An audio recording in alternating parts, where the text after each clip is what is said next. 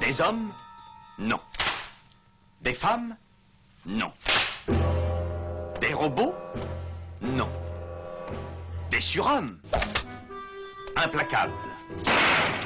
Insaisissables. Invincibles. Insensibles. Aux ordres d'une super organisation criminelle.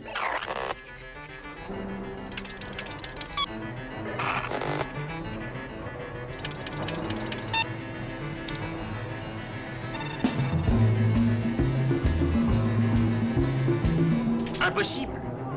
Rien n'est impossible pour... Culture prohibée. Bienvenue pour ce nouvel épisode de Culture Prohibée. Culture Prohibée, c'est l'émission hebdomadaire de la culture planète du Ciboulot, coproduite par Radiographite, graphite.net et animée par l'équipe des films de la Gorgone, lesfilmsdelagorgone.fr. Culture Prohibée, c'est aussi un profil Facebook et un podcast disponible sur différentes plateformes. Tous les détails sont sur le blog de l'émission culture-prohibée.blogspot.com.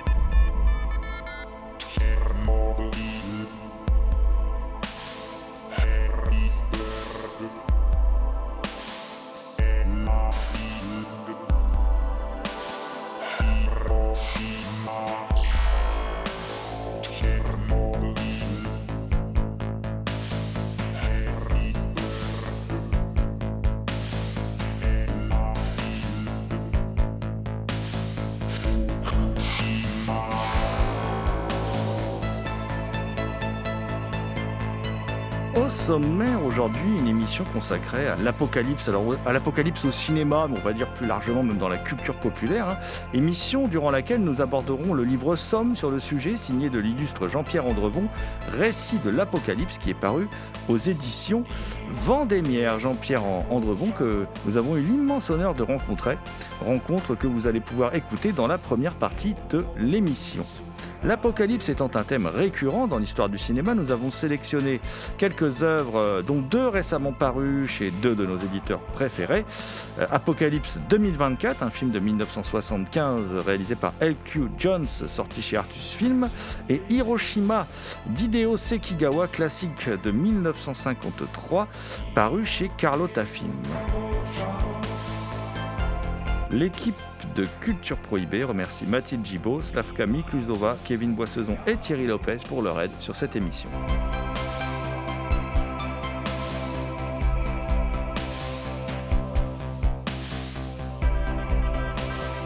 Pour causer fin du monde, je suis aujourd'hui accompagné du toujours très pessimiste Thomas Roland, dit le loup-garou Picard qui, chaque nuit de pleine lune, enregistre à l'écoute du cinéma diffusé sur RCA. Salut Thomas.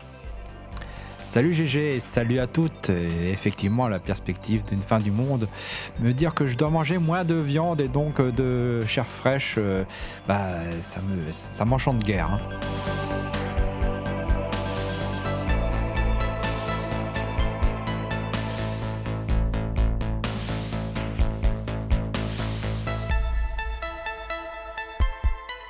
Cette émission est réalisée en partenariat avec Prime Cut, nouvelle revue de cinéma éditée par The Ecstasy of Film, qui s'est fixé pour objectif de défendre les cinéastes mal aimés. Sa campagne de financement participatif bat actuellement son plein sur Kiss Kiss Bank Bank. Afin de vous encourager à soutenir ce nouveau MOOC, nous vous invitons lors de chaque épisode de Culture Prohibée à rencontrer un des membres de son équipe. Cette semaine, c'est Grégory Lé qui s'y colle. Grégory Lé, pouvez-vous vous présenter à nos auditeurs? Salutations, ben, moi c'est Grégory Lé, euh, je suis illustrateur graphiste. Je fais un peu de tout, euh, de l'affiche, euh, du storyboard, du concept design et je m'occupe sur PrimeCut de la mise en page du MOOC et de l'illustration de couverture qui représente donc Michael Winner et les principaux personnages, les personnages iconiques de certains de ses films. Lee Marvin, Gene Hackman. Together, their murder in prime cut. Mon cher Thomas, avant de, de débattre sur des films qui traitent du sujet de l'apocalypse, euh, nous, allons, nous allons écouter euh, Jean-Pierre Andrevon. Alors Jean-Pierre Andrevon, ah, vous le connaissez, c'est un immense auteur de, SF français, hein, euh, très très euh, prolifique, Euh, mais il est aussi critique de cinéma, entre autres parce qu'il sait faire plein de choses. hein, Jean-Pierre Andrevon, voilà, on va surtout euh, parler de ces, de ces deux choses-là euh, dans les domaines qu'il maîtrise, et en particulier de son dernier livre sur le cinéma, qui est Récit de l'apocalypse, qui est sous-titré Catastrophe, cataclysme et fin du monde dans la littérature et au cinéma, et qui est donc paru aux éditions Vendémiaire. Alors c'est presque 400 pages euh, qui compilent tout ce qui a trait à la fin du monde. Voilà, dit comme ça, ça fait très envie. Donc, euh, le plus simple pour parler de, ce livre, hein, qui, qui débute avec la Bible, hein, quand même, hein, donc on, a- on remonte vraiment euh, très très loin euh, en matière d'illustration de l'Apocalypse, nous allons tout de suite appeler Jean-Pierre Andrevon. Donc, Jean-Pierre Andrevon va être en ligne avec nous, Jean-Pierre Andrevon au micro de Culture Prohibée.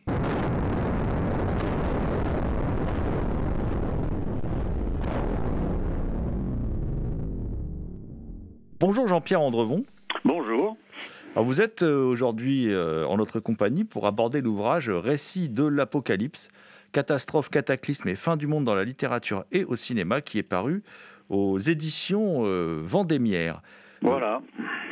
Et vous abordez donc l'apocalypse sous toutes ses formes, hein, dont entre autres la littérature, le, cinéma, je dis bien entre autres, hein, parce qu'on on, on- s'aventure sur beaucoup de terrains. Et vous semblez passionné par le, sujet, hein, parce qu'on peut citer, euh, par exemple, vos ouvrages, il faudra bien se résoudre à, mourir seul, euh, un recueil de nouvelles dans un contexte apocalyptique ou post-apocalyptique, Le Monde Enfin, qui était paru au Fleuve Noir, qui va paraître en édition euh, augmentée chez, chez Helios. Est-ce que cet intérêt pour euh, l'apocalypse vient de, de votre vécu, je pense à, votre jeunesse sous l'occupation, votre mobilisation en Algérie. Vous avez connu quand même des périodes très dures. Bah, j'ai connu des périodes très dures comme euh, comme beaucoup. Hein. Je suis pas un spécialiste de ça, mais ça vient surtout de mon engagement euh, social, sociologique et surtout écologique. Je suis tombé dans l'écologie comme euh, comme Obélix dans le chaudron, là bien sûr assez jeune, vers ma 20, 20e, 25e année, en lisant les les ouvrages emblématiques du genre, hein. par exemple Le printemps silencieux de Rachel Carson. Et puis je me suis dit que ça va pas quoi. Le monde court euh, à sa perte, on va droit dans le mur ou on tombe dans le gouffre comme on voudra. Donc j'ai toujours été préoccupé euh, par euh, la, possible fin ou en tout cas la possible dégradation de, de l'espèce humaine ou en tout cas de la civilisation. Et donc, co- comme j'ai commencé à écrire de la science-fiction, qui était le genre effectivement qui me passionnait, ben fatalement, je, je me suis beaucoup, je me suis beaucoup axé dans ces directions, quoi, sur les cataclysmes, les catastrophes, la fin du monde. Effectivement, vous avez cité quelques titres, dont Le Monde enfin, qui effectivement décrit une pandémie euh, qui annihile euh, la totalité de l'humanité, puisqu'il reste que six survivants à la fin du livre. Je dévoile ça comme un spoiler. Donc voilà, ça m'a toujours à la fois intéressé, mais inquiété aussi. Quoi. Je crois que la science-fiction est faite pour lancer ce genre de message, si message il y a.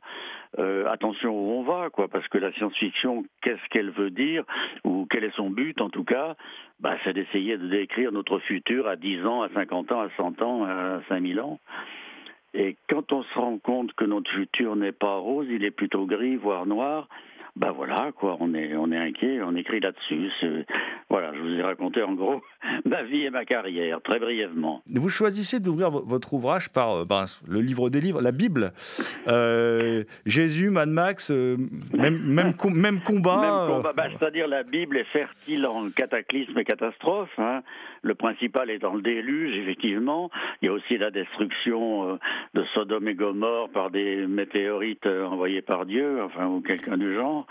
Euh, donc la Bible a été fertile en en catastrophes diverses. Mais pourquoi? Parce que dès le début de la pensée humaine, ben, les gens, à quelque époque qu'ils vivaient, ont été soumis à diverses catastrophes, hein, que ce soit des inondations, que ce soit la sécheresse, que ce soit la famine, que ce soit des éruptions de volcans, des tremblements de terre, les guerres bien sûr, euh, en, somme les quatre cavaliers de l'Apocalypse. Donc on a tout le temps vécu euh, euh, dans l'approche ou dans la hantise de, de, de diverses catastrophes, bien sûr. On n'a rien inventé, quoi. C'est aussi révélateur que bah, depuis la nuit des temps, en fait, euh, pour euh, reprendre Barjavel, hein, mais l'homme s'est toujours nourri en fait de récits d'apocalypse. Bah, je crois que la science-fiction n'est pas un genre optimiste hein, par nature même. Euh, comme je le disais déjà, la science-fiction essaye de deviner quel pourrait être non pas le futur, mais des futurs.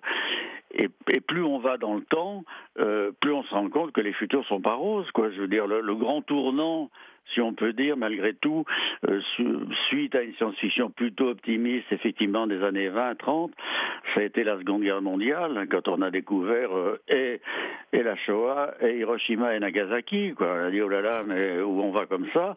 Et puis après, euh, ça a commencé dans les années 50, fin des, ou début des années 60, la conscience des périls écologiques, hein, l'effet de serre, etc., la perte de la biodiversité toutes choses qui se sont accélérées et qui nous menacent aujourd'hui très très directement. Alors quand on essaye de deviner euh, quel peut être le futur, bah, c'est plus le futur qu'on qu'on espérait dans les années 30 ou 40.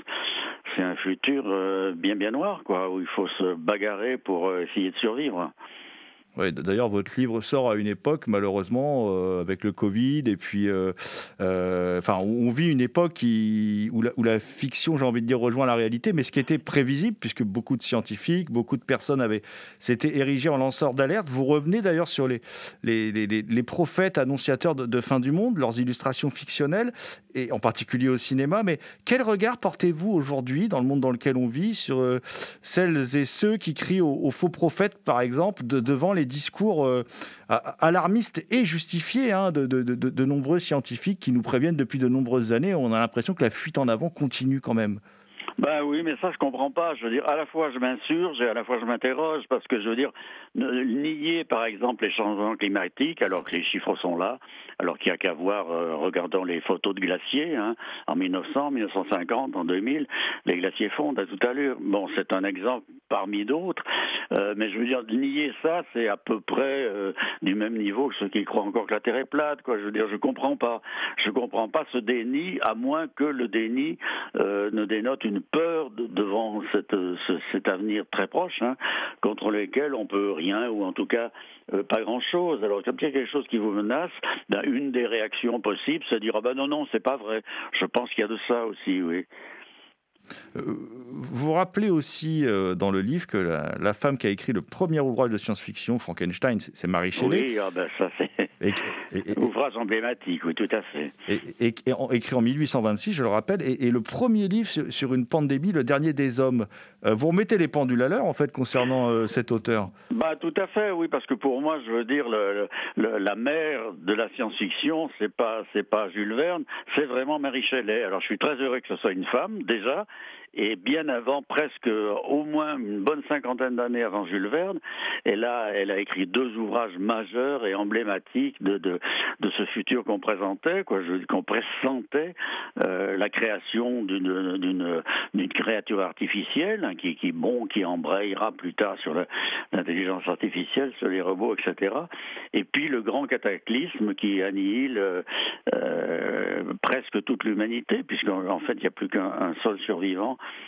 à la, fin du dernier Rome. Mais ça, je veux dire, je crois qu'on n'invente jamais rien en fait. Hein.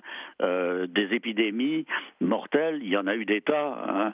Euh, évidemment, Marie Chalet n'a pas connu la grippe espagnole hein, qui a fait 50 millions de morts en 1918-1919. Il faut quand même s'en rappeler. Mais il y a eu la, grande, grande peste euh, du Moyen Âge, à la fin du XIVe siècle, qui, a, qui a anéanti entre un tiers et la moitié euh, des habitants de l'Europe. Alors si on faisait le lien avec aujourd'hui, vous vous rendez compte s'il y avait la moitié des habitants de l'Europe qui mouraient en, un an ou deux ans, qu'est-ce que ça serait Je veux dire, donc il y, a, il tous les catastrophes, on a toujours vécu avec. et, et- et le, le- les écrivains, enfin ceux en tout cas qui veulent avoir une, vision un peu, aiguë de l'histoire, bah, ils peuvent pas y échapper. Voilà. euh. Et on l'a un peu oublié aujourd'hui, mais pendant euh, une longue période, et pas si lointaine, hein, la crainte de, la guerre atomique a été très prégnante. Vous y revenez euh, dans, deux chapitres hein, qui, s'appellent... euh, J'aime beaucoup les titres de certains de vos chapitres Oui. quand même. Le, le- le joli temps des guerres euh, atomiques. Atomique, et, voilà, et- oui. et il arrive que ça saute. Voilà, exactement. Bah oui, exactement. Je veux dire, on a euh, là le péril atomique a été très très présent dans les esprits, non pas seulement des auteurs de science-fiction, mais des gens en général, avec la guerre froide hein, entre la fin des années 40 et la fin des années 80, avec la chute du mur et tout ça, la glasnost. Et puis l'énergie, l'énergie atomique guerrier, bien sûr, et l'énergie atomique civile, qui est aussi une de mes, une de mes bêtes noires que je suis un farouche, farouche anti-atomique, anti-nucléaire. Et puis il y a qu'à voir Tchernobyl et Fukushima, je veux dire, on n'a rien inventé, hein, je veux dire, ça arrive. Alors, est-ce que la fiction précède la réalité ou la réalité euh, déborde sur la fiction? C'est un, c'est un espèce de- de cheminement comme ça, didactique. euh, c'est un peu l'œuf et la poule, quoi. hein, mais bon, tout ce qu'on a prévu arrive, et puis ce que parfois on n'a pas prévu arrive quand même. Voilà, je crois qu'on peut dire ça. Ce qui- n'est pas vraiment rassurant en même temps. Non, non, mais je crois qu'il ne faut pas être rassuré. Si on veut sauver notre peau, parce que c'est vraiment ça, sauver notre peau, euh, il faut en être convaincu il faut se battre. Il faut, bon, hein, je veux dire, ça va de fermer le robinet euh, quand on se brosse les dents jusqu'à manger moins de viande ou plus en manger du tout et plus prendre sa bagnole n'importe comment, plus prendre l'avion. Je veux dire, voilà, il faut changer notre méthode, notre mode de vie euh, qui est destructeur de l'environnement. Alors bon, on peut dire ça comme ça au téléphone, et puis dès qu'on a raccroché, on prend quand même sa bagnole. Je veux dire, voilà, c'est très compliqué, c'est très complexe, euh, et comme c'est complexe, euh, la solution l'est aussi, quoi, à supposer qu'il y ait une solution. Mon oncle, infâme bricoleur, faisait en amateur des bombes atomiques. Sans avoir jamais rien appris, c'était un vrai génie, question travaux pratiques. Il s'enfermait toute la journée au fond de son atelier pour faire ses expériences. Et le soir, il rentrait chez nous et nous mettait en transe en nous racontant tout. Pour fabriquer une bombe à mes enfants, croyez-moi, c'est vraiment de la tarte.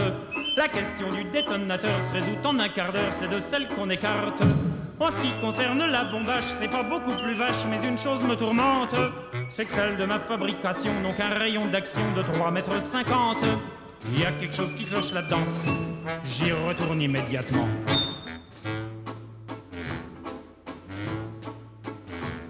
Il a bossé pendant des jours, tâchant avec amour d'améliorer le modèle. Quand il déjeunait avec nous, il dévorait d'un coup sa soupe au vermicelle.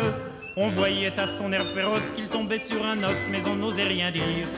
Et puis un soir, pendant leur repas, la tonton qui soupire et qui s'écrie comme ça. À mesure que je deviens vieux, je m'en aperçois mieux, j'ai le cerveau qui flanche. Soyons sérieux, disons le mot, c'est même plus un cerveau, c'est comme de la sauce blanche. Voilà des mois et des années que j'essaye d'augmenter la portée de ma bombe. Et je ne me suis pas rendu compte que la seule chose qui compte, c'est l'endroit où ce qu'elle tombe. Il y a quelque chose qui cloche là-dedans. J'y retourne immédiatement.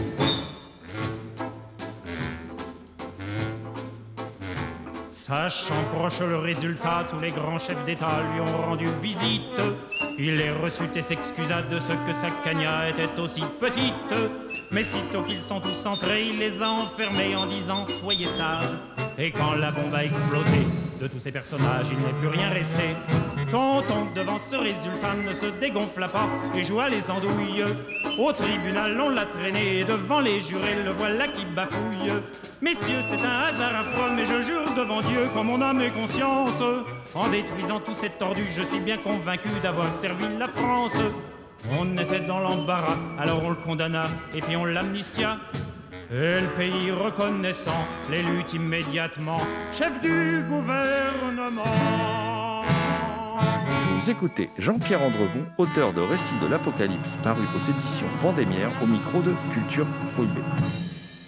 On était sur la, guerre atomique. Que- Quel film, selon vous, euh, film ou fiction d'ailleurs, hein, ou livre, a le mieux abordé le sujet? Parce que c'est un sujet qui a été beaucoup, euh, euh, beaucoup traité quand même. Oui, oui, il a été beaucoup traité dès, la fin des années 40. Hein, je, crois que le, le oh, sais plus quel est le premier film. Enfin, le, film emblématique de, ça, c'est quand même le Docteur Folamour de Stanley Kubrick. D'une part parce que Stanley Kubrick c'est un très très très grand réalisateur, et là il a bien il a bien cerné le ce qui pouvait arriver, dans la, guerre atomique, même si quelqu'un la déclenche pas volontairement, par accident, eh ben elle peut arriver quand même. Et c'est exactement le sujet du film. Il suffit qu'un avion franchisse la, ligne rouge comme ça, et puis ça, déclenche tout, et voilà, puis les bombes explosent, etc.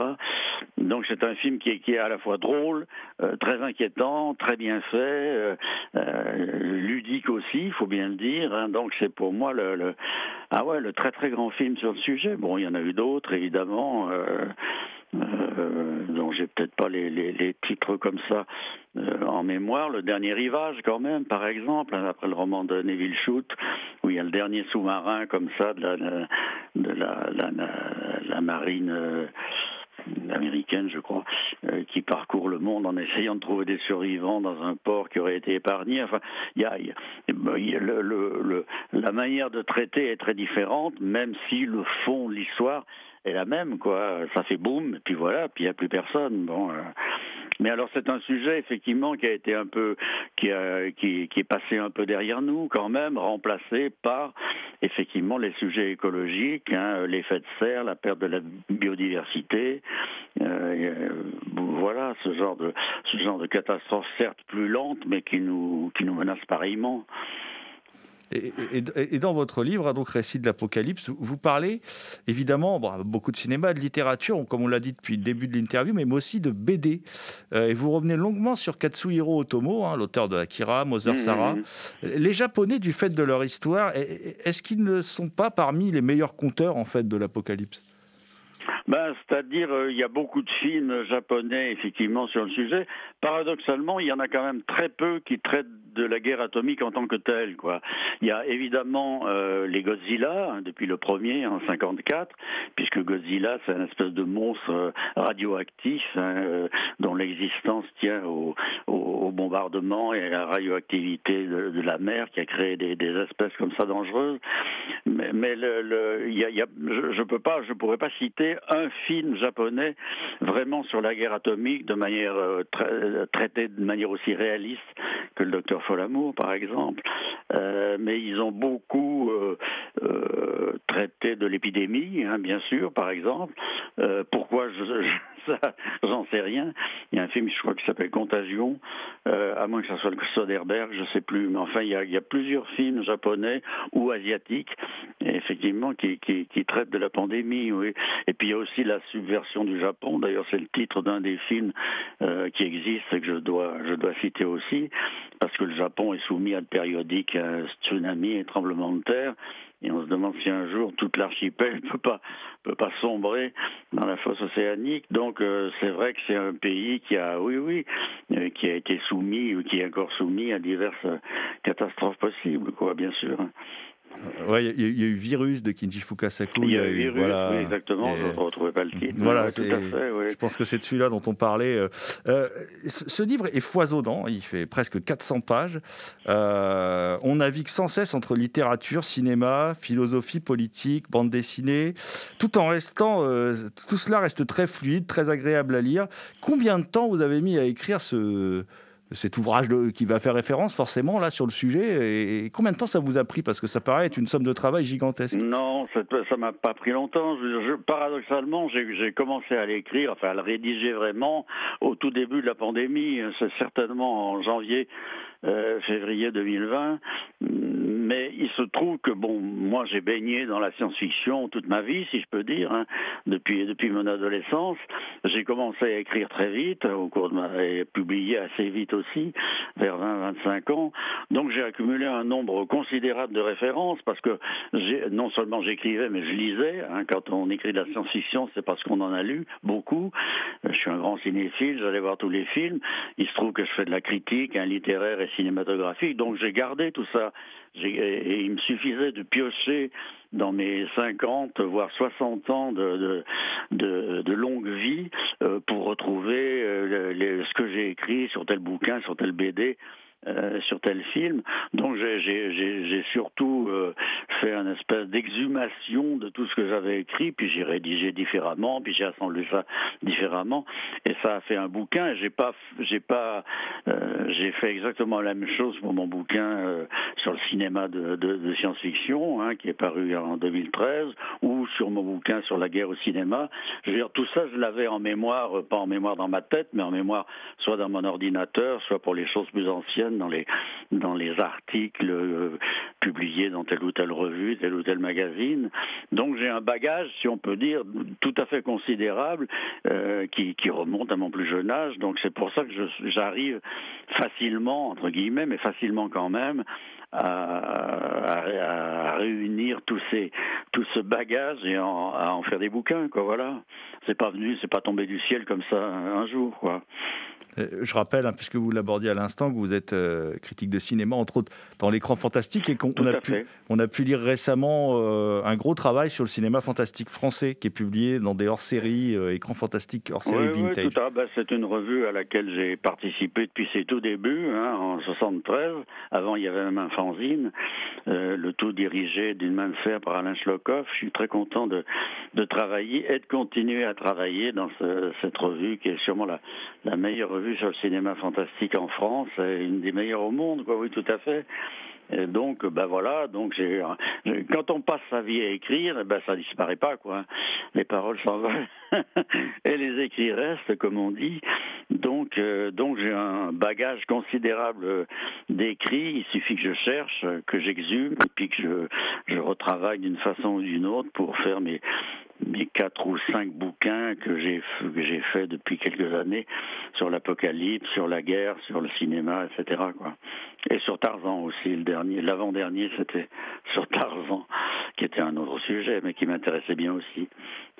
Et ouvrage que vous avez dirigé, qu'on avait abordé d'ailleurs, il y avait plusieurs auteurs, hein, on l'avait abordé également dans, Culture Prohibée, c'est un ouvrage que j'avais bien apprécié aussi. Mmh, mmh, mmh. Euh, euh, oui, oui, ben ça je l'avais fait avec... Euh, ben, je suis fidèle à mes amis et collaborateurs de l'écran fantastique, donc quand je ne suis pas capable ou quand je me sens pas capable d'écrire tout seul, ben, je demande à des gens comme Jean-Pierre Fontana notamment, qui est mon principal collaborateur et qui, qui écrit aussi dans l'écran, de me donner un coup de main, oui, bien sûr.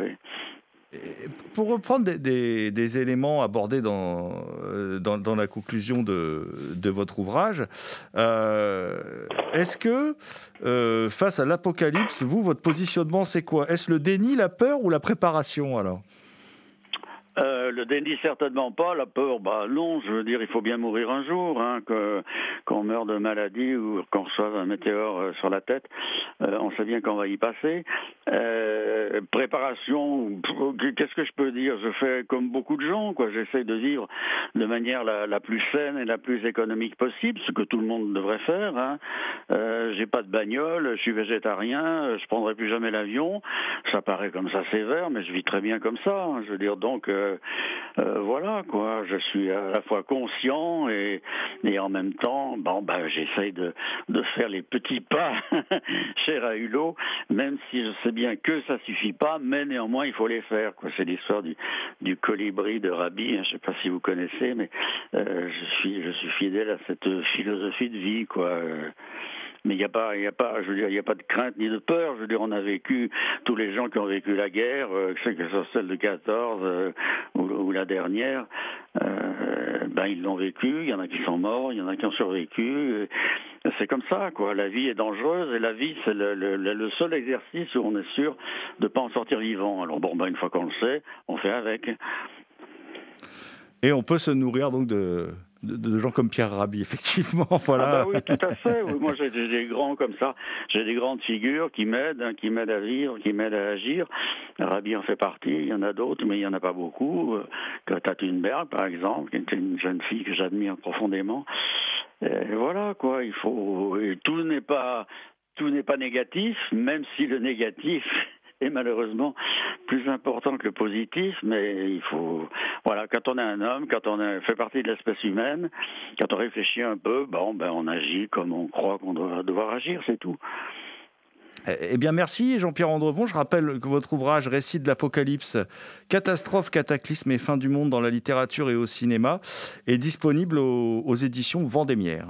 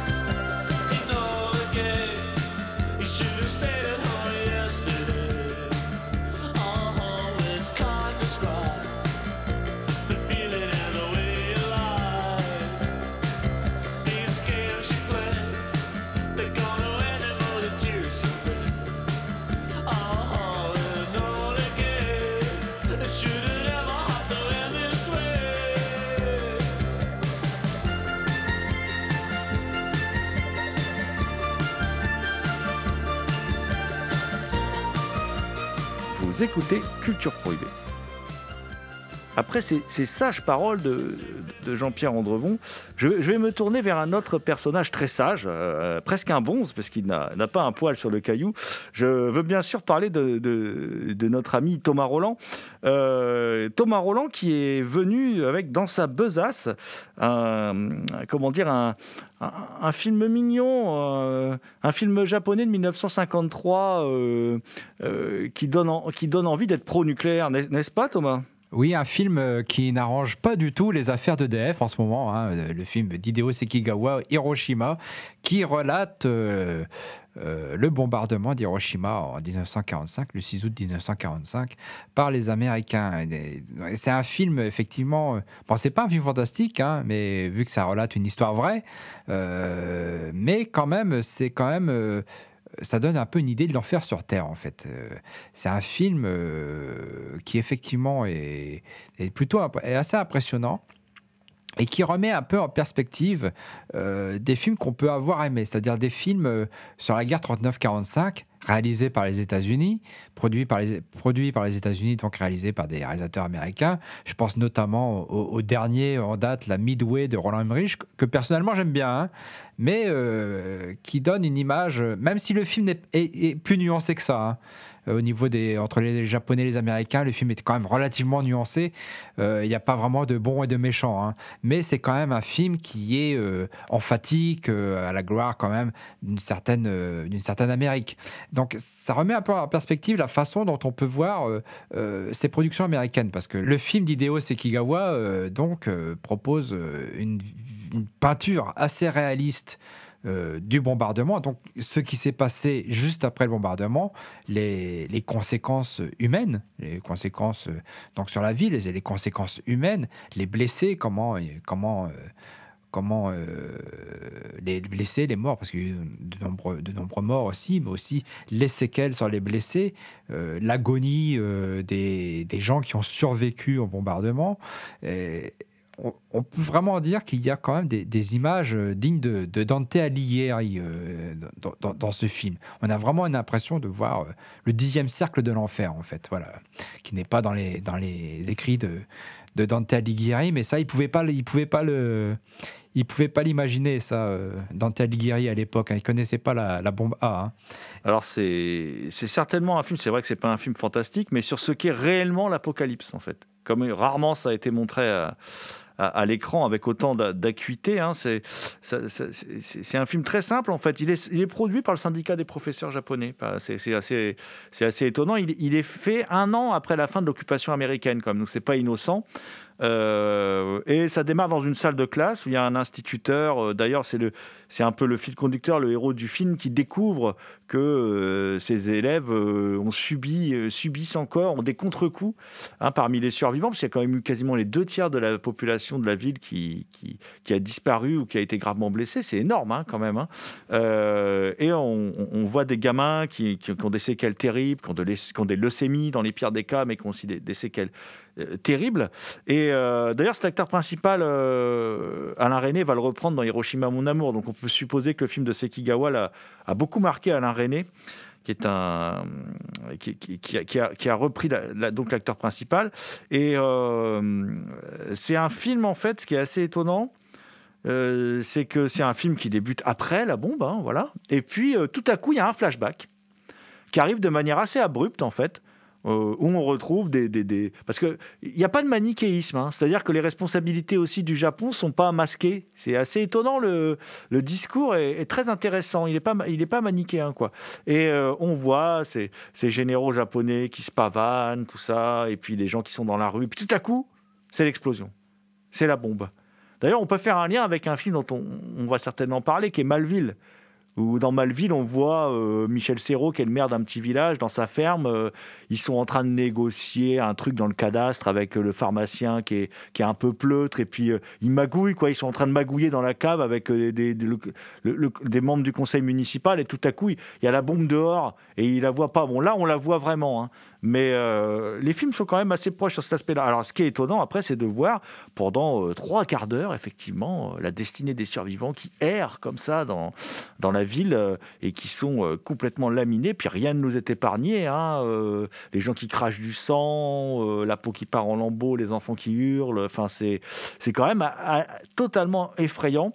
Euh, et à ceux qui, bah, à faire voir quand même à ceux qui, à ceux qui restent quand même des fans à- hardcore du nucléaire, et également, euh, comme tu rappelais hein, Thomas, euh, fort justement, c'est que par rapport aussi à, la manière dont le cinéma américain a, ré- a réécrit l'histoire, le cinéma japonais après réécrira l'histoire aussi, hein, mais là, le film est quand même plus intéressant que, par exemple, des films contemporains.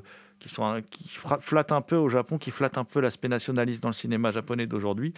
Euh, mais moi, ce que je trouve euh, assez, assez impressionnant, euh, ce film qui était vu comme un, comme un film qui devait être un film éducatif, c'est de voir encore l'impact qu'il peut avoir aujourd'hui à sa vision, parce que ces trois quarts d'heure de flashback, c'est quand même vachement éprouvant. Euh, je trouve que c'est très très dur à, regarder, même encore aujourd'hui. Et euh, j'ai envie de conclure par ça, mais ça donne envie euh, à ceux qui disent qu'il faut toujours une bonne guerre. Bah là, ça, remet les pendules à l'heure, parce que là, on voit clairement que ce qui arrive aux populations civiles, qui, eux ne sont pas du tout responsables de cette situation. Et au final, c'est eux qui vont en pâtir et terrible, dans une grande souffrance, une grande détresse. C'est- assez terrible. C'est peut-être pas un chef-d'œuvre dans l'histoire du cinéma. La mise en scène euh, utilise bien le 4 tiers. Il y a quelques mouvements de caméra quand même très très très beaux, très intéressants, en particulier quelques zooms très réussis, quelques travelling. Mais ça reste quand même un, film euh, assez didactique quelque part. Euh, mais par contre, c'est un film vraiment éprouvant et marquant quoi pour les spectateurs. Par rapport à ce que je disais par rapport au cinéma américain aussi, c'est que euh, quelque part, toute la propagande qu'on peut avoir américaine par rapport au- aux récents conflits dans lesquels ils ont été engagés, c'est par rapport à ce discours de guerre propre, de frappe chir- chirurgicale. Et donc là, on voit déjà, bon, même si c'est 1945, c'est pas la guerre du Golfe ou l'Afghanistan, etc. On voit que ces, notions-là sont de purs mensonges. Parce que je ne comprends pas comment on peut décider d'envoyer une telle arme destructrice sur une population civile, qui donc, elle, n'a rien fait en fait. Ce film, bien que datant de, de 1953, euh, eh bien, Thomas, quand je t'écoute, quand, je nous, écoute, je constate qu'il provoque, euh, il, atteint son but parce qu'il provoque chez nous cette réaction que souhaitait euh, le metteur en scène. Nous sommes révoltés par, par ce que nous voyons et je pense que c'est. c'est important. Alors, est-ce que il y en a d'autres qui ont été révoltés par le film suivant dont on va parler? Euh, Ce sont des les, ligues féministes états-uniennes qui, à l'époque, ont manifesté devant les salles qui projetaient ce film de L.Q. Jones, qui, qui s'appelle Apocalypse 2024, A Boy and His Dog, voilà, euh, qui se passe donc après l'apocalypse, qui raconte euh, la vie d'un garçon un peu bené, joué par Don Johnson, bené mais doué pour le combat, doué pour la guerre, malin, voilà, qui s'appelle Vic, qui a une relation avec son chien Bloud, euh, avec qui il communique par télépathie. Son chien Bloud qui s'exprime comme, euh, comme, euh, je veux dire, euh, comme Victor Hugo quand il écrit un livre. hein. Son, chien Bloud, il est, euh, il est brillant intellectuellement, voilà. Euh, Ce qui est un peu normal parce qu'il est une métaphore de ce qu'était l'humanité avant, quand la culture, euh, le savoir régnait en maître et tout ça, avant l'apocalypse, en fait. Apocalypse qui intervient au... Le début est assez rigolo après, enfin rigolo entre guillemets, après une cinquième guerre mondiale qui a duré très peu de temps, tout ça, voilà. L'intro en voix off est assez délirante là-dessus. Mais par contre, on voit bien la destinée, c'est-à-dire qu'il y a un échange de bons procédés entre lui et son chien, c'est-à-dire que lui, il est prêt, il veut à tout prix euh, faire l'amour à des femmes, faire l'amour, les violer en fait, hein, voilà, hein. c'est-à-dire qu'il y a des bandes de pillards, il y des types étranges qui traînent, et tout le monde a un peu envie de, trouver euh, une femme, parce qu'il y a presque plus de femmes sur Terre, en fait. Et euh, donc son chien Bloud l'aide à retrouver des femmes, mais lui, il, retrouve, il trouve à manger pour son chien qui, qui lui ne veut pas mourir affamé. Et donc ils vont... euh, le point de départ du film, c'est celui-là.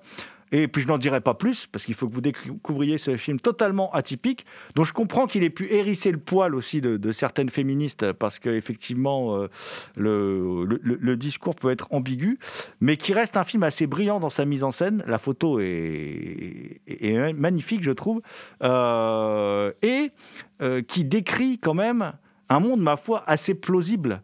Euh, parce qu'on imagine bien que si le monde était livré à la sauvagerie, euh, je donne peu cher des enfants, des femmes et, des hommes qui se rêveraient intellectuels, par exemple. Voilà. Euh, là, là, c'est vraiment un monde quasiment qui a perdu toute trace d'humanité qui nous est décrit.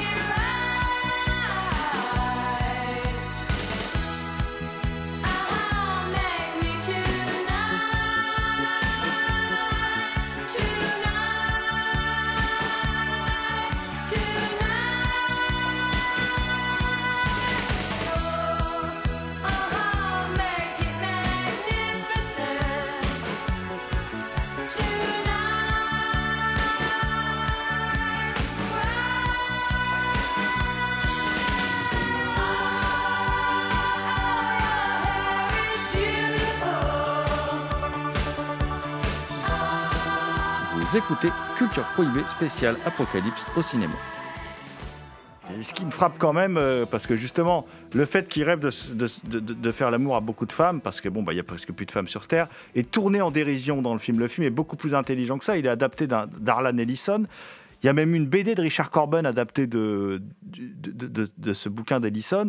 Euh, et il est signé L.Q. Jones, vieux comparse de Sam Peckinpah, euh, qui filme tout ça comme un western. Les, les plans sont assez statiques, c'est assez intéressant. Et puis quand on se retrouve dans le monde souterrain, puisqu'à un moment il va se retrouver dans un monde souterrain entre guillemets plus civilisé, où justement là on va tourner en dérision son obsession pour le sexe, puisque ce, ce garçon, on va lui proposer de devenir un, comment dire, un procréateur, un peu à l'image de la scène de, de Calmos, de Bertrand Blier, ça, ça, ça ressemble un peu.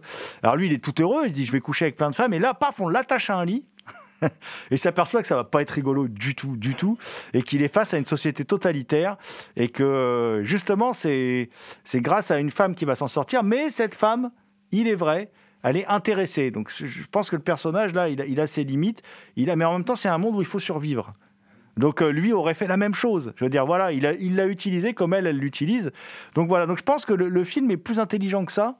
Et euh, puis le film est vraiment, pour moi, esthétiquement. Et je l'avais vu il y a fort longtemps. Et en le revoyant, j'ai été frappé euh, par le, fait que c'était un film quand même euh, beaucoup plus subtil qu'il n'y paraît. On, va terminer par un film euh, là aussi quand même très subtil d'un réalisateur oublié qu'on aime beaucoup nous dans, dans Culture Prohibée, c'est Christian de Challonge. C'est l'adaptation d'un livre de Robert Merle, c'est Malville. Un film qui date du début des, années 80. Euh, mon cher Thomas, je crois que tu aimes beaucoup ce film de Christian de Challonge. Et oui, en France aussi, on fait du post-apo. hein, c'est un film un peu oublié. Christian Deschalonge est d'ailleurs un cinéaste un peu oublié, qui a, comme beaucoup de cinéastes et français euh, qui ont travaillé dans les années 70-80, qui ont fini à la télévision et, dont on a oublié un peu les films. Et Malville, c'est vraiment du post-apo à la française, euh, que j'aime beaucoup. Moi, je trouve qu'il y a quand même un, un travail euh, assez remarquable sur, euh, sur le cadre, sur la photographie, sur la, direction artistique, la vision euh, de ce village dévasté après la bombe. Je trouve qu'il y a un travail euh, vraiment très beau sur, sur les ruines. je trouve que c'est vraiment très, un très chouette film. Et surtout, ce que j'apprécie beaucoup, c'est tu le disais tout à l'heure, c'est qu'ils sont dans une cave, ils sont dans une cave à vin en fait. Ils sont 5-6 dans une cave à vin. Et euh, c'est là que la bombe tombe. Et en fait, elle est complètement hors champ. Nous, on voit rien et c'est que des sons. En fait, on voit juste euh, par les interstices de la porte l'éclair, l'éclair de la bombe. Et je trouve ça, euh, je trouve ça, moi, je trouve ça vachement bien. Quoi. C'est pas du tout spectaculaire. C'est vraiment traité avec un réalisme euh, exemplaire. Et euh, pendant à peu près 10 minutes, je crois, c'est euh, des sons, c'est-à-dire les, vents que, que, que, suscite la bombe, les différents craque- des craquements, etc. Et aussi les effets que ce- cette bombe dans, la cave, c'est-à-dire les, les bouteilles explosent, les pâtés, les pâtés fondent, etc. Et surtout les personnages, ils crèvent de chaleur, ils ont soif. Et moi, je trouve ça vachement bien. C'est ce traitement très réaliste de, de, l'explosion de la bombe. Ensuite, bon, c'est une question de survie. Ce que je trouve très bien aussi dans le film, c'est que pendant une bonne partie du film, les personnages sont sales, quoi. Et euh, d'ailleurs, il y a, une vieille, un personnage de, vieille qui doit être la mère de, Michel Serrault dans le film, qui leur dit régulièrement euh, Allez vous laver, vous puez. Mais seulement ils ne peuvent pas se laver parce qu'ils ne savent pas si l'eau est contaminée ou pas. Voilà. Donc pendant une bonne partie du film, ils ont leurs vêtements qu'ils ont, euh, qu'ils avaient pendant euh, l'explosion. Ils se sont roulés par terre dans la terre parce qu'ils pouvaient plus tenir debout. Donc ils sont sales pendant une bonne partie du film. Ils ont de la crasse sur le visage, ils ont de la crasse sur les vêtements. Et moi, je trouve que c'est que c'est vachement bien de ce côté-là. Après, le film, tout en étant, tout en respectant ce côté réaliste, pas du tout spectaculaire, il y a ce petit côté western. Donc on est vraiment dans, dans un traitement de film post-apocalyptique à la française, qui se démarque complètement de ce qu'on a pu voir euh, en Australie ou en Italie. Et euh, moi, je trouve que le film est... est- c'est dommage qu'il soit oublié parce que je trouve que c'est en fait je trouve que c'est un grand film.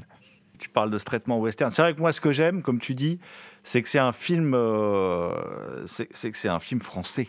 Donc, euh, c'est traité, voilà. euh, bah, si ça se passe en France, dans la campagne profonde, bah, l'apocalypse ressemblera à ça. On peut effectivement euh, imaginer très bien que l'apocalypse ressemblera à ça et pas à Mad Max, voilà, ni, ni à ce qui se passerait aux États-Unis. Pour faire un parallèle avec Apocalypse 2024, en plus, on voit très bien parce qu'il y a une communauté qui vit dans un tunnel euh, qui est beaucoup moins open que la communauté dirigée par Michel Serrault, même si Serrault sait prendre des, décisions. Il rigole pas. Quand il faut tuer, il faut tuer aussi. Hein. Il rigole pas non plus pour protéger leur récolte, tout ça. Enfin bon, euh, voilà.